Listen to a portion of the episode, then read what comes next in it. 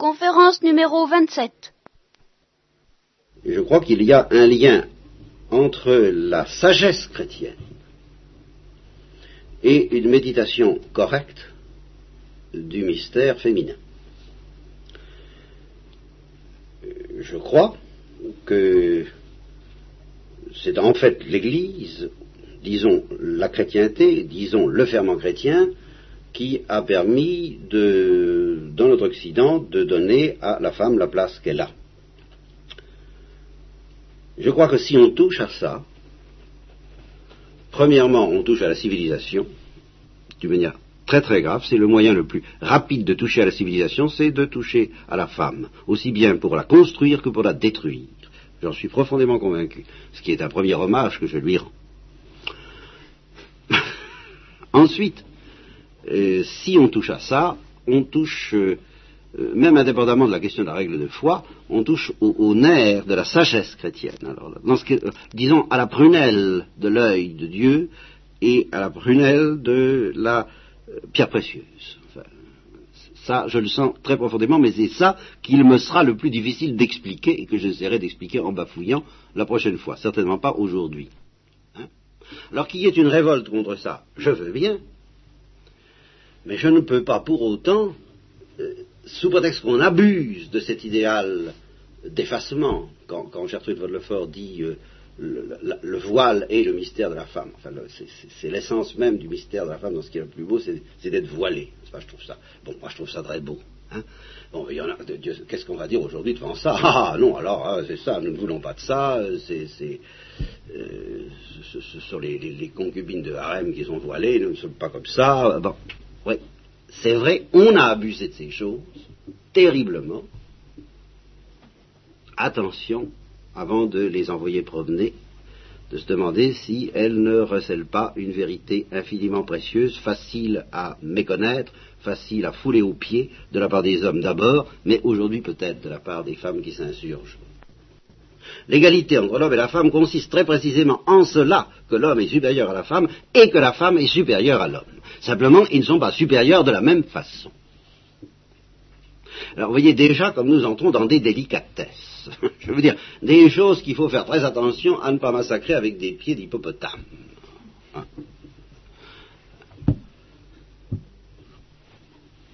Alors, je reconnais que justement, et c'est là où ça devient difficile, la supériorité de la femme est plus difficile à discerner et à respecter parfaitement que la supériorité de l'homme, qui justement, au besoin, peut s'imposer plus ou moins par la force, la brutalité, les lois, la possession de, la situation. Euh, évidemment, ils n'ont plus de moyens. Encore qu'il y a des sociétés patriarcales, qu'on a vu toutes sortes de choses bizarres dans, les civilisations humaines.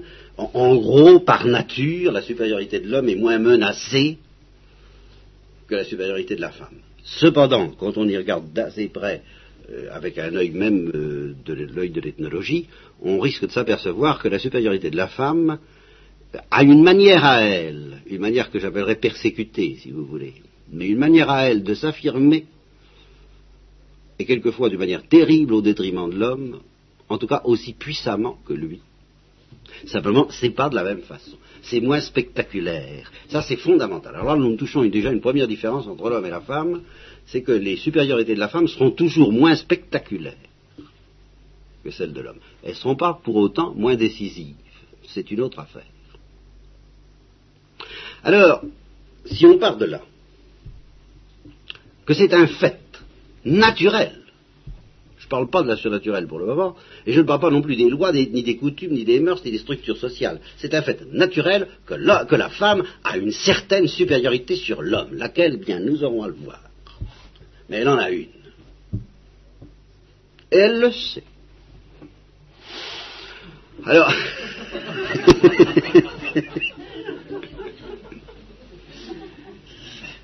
euh, elle le sait justement à sa manière, c'est toujours pareil, voilà. Elle le sait d'une manière qui ne s'exprime pas mais qui s'exerce. Elle connaît cette supériorité en ayant un instinct très sûr pour l'exercer. Tandis que l'homme a une supériorité qu'il affirme d'abord avant de l'exercer. Et qu'il est presque plus important pour lui de l'affirmer que de l'exercer. C'est pour ça que les femmes, euh, je ne dis pas habiles, mais euh, ah, il y a un mot qui m'échappe, enfin, euh, s'empressent généralement d'affirmer cette supériorité de l'homme, pas elles, savent que c'est ça surtout qu'ils demandent, qui, quitte, à ne pas lui, lui permettre de l'exercer trop, Mais elles savent qu'il faut l'affirmer, que c'est une chose dont l'homme a besoin. Eh bien, soit, on va le lui donner. Mais, en tout cas, c'est comme ça. C'est un fait. La femme a une certaine supériorité sur l'homme. Et, plusieurs aspects de supériorité. c'est ça qui va être une première difficulté que nous, vous voyez, nous n'allons pas vite, mais j'ai pas envie d'aller vite. Je suis sur un sujet qui me passionne et qui va tellement loin que ça vaut la peine qu'on y reste nous avons donc du mal à la définir, cette supériorité. Justement, la femme ne se soucie pas du tout de la définir, sa supériorité. Elle l'exerce, je vous répète. Mais nous, nous essayons de la définir, c'est pas facile. Euh, il faut regarder les choses en face. Moi, je crois à une différenciation profonde et à deux sortes de supériorité complémentaires entre l'homme et la femme. Alors, évidemment, pour aller au fond des choses, il y a deux voies d'accès. la première consiste à partir de la nature, bah, de la nature physiologique. Il faut bien partir de là. la, nature, c'est d'abord pour l'homme une nature physiologique, anatomique et physiologique, d'où il résulte des différences sociales immédiates, ou bien alors par en haut, par la métaphysique, ça, et par le surnaturel. Alors ça, c'est ce que nous essaierons de faire la prochaine fois, à l'aide en partie de Gertrude Lefort, à l'aide surtout de la révélation, et c'est là, c'est ça que je redoute le plus, je ne vous le cache pas, parce que ça nous obligera à plonger très profondément dans le mystère de la rédemption, dans le mystère du sacerdoce. Eh oui, vous comprenez pourquoi. Pourquoi l'Église a-t-elle réservé le sacerdoce aux hommes? Est-ce que c'est une question de structure sociale ou y a-t-il une sagesse métaphysique et théologique derrière ça? Bah, Moi, avant de, balancer une tradition qui a 2000 ans, et qui mettrait la Sainte Vierge dans une situation un peu à part. Elle n'a pas eu la chance d'être prêtre, voilà ce qu'on sera obligé de dire, hein, parce que c'est tout de même en principe irrévocable. C'est pas au ciel qu'on fabrique des prêtres, en principe, ma connaissance, enfin. Alors, avant de bousculer cette tradition deux fois millénaire, je, crois qu'il faut y aller très prudemment et peut-être se demander, ça a peut-être un sens difficile à définir, mais très très très profond. Et ce sens, c'est en regardant le Christ et la Sainte Vierge qu'on risque de mieux le comprendre. Mais regarder le Christ et la Sainte Vierge, ben, c'est pas facile. Hein. J'en tremble d'avant. Je ne sais pas comment, je, vous dis que je m'en sortirai pas vivant. Enfin, en tous les cas, ça se terminera dans, les marécages. Enfin, j'essaierai la prochaine fois. Aujourd'hui, et peut-être en partie aussi la prochaine fois, parce que je commence tard, je voudrais partir donc de la nature physiologique. Alors, les remarques que je fais, je les fais un peu en tremblant parce qu'on peut les considérer comme sommaires, euh, récusables. Je crois qu'elles ne sont pas récusables. Elles peuvent être affinées, elles peuvent être précisées, elles peuvent être nuancées par telle ou telle connaissance scientifique, mais au total, elles, touchent peut-être maladroitement, mais elles touchent quelque chose qui est. Alors, les mots-clés, les deux premiers mots-clés que je vous propose, sont intraversion et extraversion pour m'expliquer, je crois tout de même que l'épanouissement naturel, je dis naturel, à la fois le plus normal et le plus parfait de la femme, c'est la maternité. J'énonce peut-être là une affirmation très rétrograde, enfin, très, très. Mais enfin, euh, voilà. Je me sens capable de résister assez longtemps là-dessus, c'est-à-dire de. d'avoir pendant longtemps des réponses à toutes les objections qu'on pourrait me faire. De, toute évidence, pour euh, le, naturaliste, la femme a été fabriquée physiologiquement pour ça. donc c'est un épanouissement le plus normal. Il y a une nuance très très importante à ajouter, je ne peux pas dire tout à la fois, nous, allons voir ça tout à l'heure, enfin tout à l'heure ou la prochaine fois. Enfin, au départ, c'est ce qu'on va dire. Hein que c'est Bon. Or, cet épanouissement est essentiellement un épanouissement intraverti. Je m'explique, l'activité maternelle consiste essentiellement à capter toutes les énergies du monde, et en particulier les énergies masculines, par la voie de la séduction. À galvaniser, à mobiliser toutes les énergies du cosmos, du cosmos au service de son œuvre de maternité qui va être une œuvre intravertie. Dans le sein de la mère d'abord, puis dans cette extension du sein maternel qui s'appelle le foyer. Alors, je crois que l'instinct de la femme, c'est que c'est là qu'elle trouvera normalement, le plus normalement, au plan naturel, son épanouissement le plus grand. Avec ce, génie qu'elle a, justement, euh, d'attirer tout, vous voyez, euh, pour un commun araignée qui fait sa toile avec tout ce qui lui vient du dehors. Vous voyez, c'est ce que j'appelle un mystère d'intraversion. Et c'est une supériorité formidable cet art d'utiliser tout ce qui se présente, euh, non pas pour le restituer à celui qui, l'a donné, mais pour le restituer à l'enfant, voyez, à l'œuvre de maternité qui est une œuvre interne, à l'œuvre du foyer. Bon. Au contraire, euh, toujours à, vue de nez comme ça, mais je crois qu'à la longue, la psychologie, ça, se vérifie, quoi, tout de même, au total. Euh, je vous dis toujours, à part une nuance capitale que je vais vous donner euh, tout à l'heure, tout de même, parce que ce serait trop grave de vous laisser partir sans ça, au moins un titre d'indication, quitte à l'approfondir la prochaine fois, à part une nuance fondamentale, euh, à première vue, l'épanouissement normal, suprême d'un homme, c'est son travail. C'est-à-dire une œuvre ad extra voyez Et c'est sa supériorité. C'est d'être tourné vers l'extérieur, pour le conquérir, pour le connaître, pour euh, se donner à lui, pour le servir. Alors évidemment, ça aura tendance à se traduire dans bien des civilisations par la femme au foyer et l'homme à l'agora. Hein, ça, d'accord. Et alors dans notre civilisation, c'est beaucoup plus subtil et beaucoup plus complexe, mais attendez un tout petit peu attendez un tout petit peu la nuance fondamentale sur laquelle je vous laisserai ce soir, euh, c'est qu'il existe tout de même un autre mystère que le mystère de la maternité, de la femme défini par la maternité, et puis le mystère de l'homme défini par le travail, il y a aussi le mystère du couple. Et l'épanouissement normal, toujours la même chose, le plus normal, je ne dis pas qu'il n'y en a pas d'autres.